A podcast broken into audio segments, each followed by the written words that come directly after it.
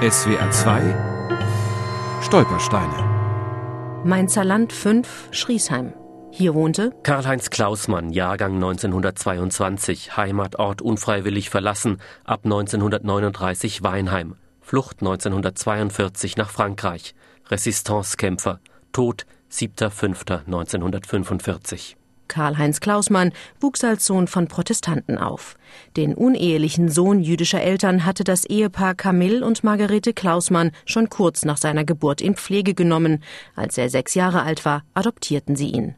Erst nach 1933 spielte es eine Rolle, dass der Junge ursprünglich aus Mannheim und aus einer jüdischen Familie stammte. Heinz Klausmann war ein offenbar sehr intelligenter Junge, der aber doch dann im Zuge der Rassenverfolgung ab 1935 einiges zu erdulden hatte. Zum Beispiel erzählt jemand, dass der Lehrer dann zu ihm gesagt hat, wie er sich mal gemeldet hat in der Schule, ach du Judebub, weißt du auch was? Die Schriesheimerin Monika Stärker-Weineck erforscht seit Jahren die Schicksale der Schriesheimer Juden. Nach der Schule verschaffte ihm sein Vater eine Stelle auf einem Geflügelhof in Achern im Schwarzwald, doch dann warfen die Behörden ein Auge auf den Volljuden. Karl-Heinz flüchtete zurück an die Bergstraße. Auf einem Geflügelhof in Weinheim, ganz in der Nähe des Heimatortes Ortes Schriesheim fand er Unterschlupf. Da war er dann inzwischen 17, 18. Er hat diese Farm praktisch geleitet. Der Besitzer Vornow war im Krieg als Soldat. Und der Sohn Karl Vornow, der sagte dann auch bei unseren Recherchen, ja, ja, mit dem konnte man was schaffen. Von da an lebte und arbeitete Karl-Heinz im Verborgenen. Vier Jahre lang ging das gut. Karl-Heinz entging sogar der Abschiebung der badischen Juden 1940 ins französische Gürs. Zwei Jahre später drohte erneut die Deportation, diesmal nach Polen. Der knapp 20-Jährige floh. Karl-Heinz Klausmann hat sich dann von seinem Vater Geld geben lassen. Er wurde unterstützt von seiner Freundin, die ihm französisches Geld in den Mantel genäht hat. Und dann ist Karl-Heinz Klausmann am 24. 25. April von Weinheim weg und gelangte so in das unbesetzte Frankreich. Das hat der ehemalige Theologieprofessor Joachim Meyer aus Schriesheim in Erfahrung gebracht.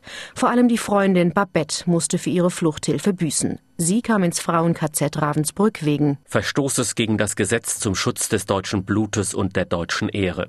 Für Karl-Heinz Klausmann begann in Frankreich ein vollkommen neues Leben. Im September 1943 lässt sich nachweisen, dass er sich im Süden von Burgund einer französischen Gruppe der Resistance angeschlossen hat und dann mit dieser Gruppe bis in den Sommer 1944 gegen die Deutschen gekämpft hat. Als Charlot genoss er großes Ansehen in der kleinen Truppe der Resistancekämpfer.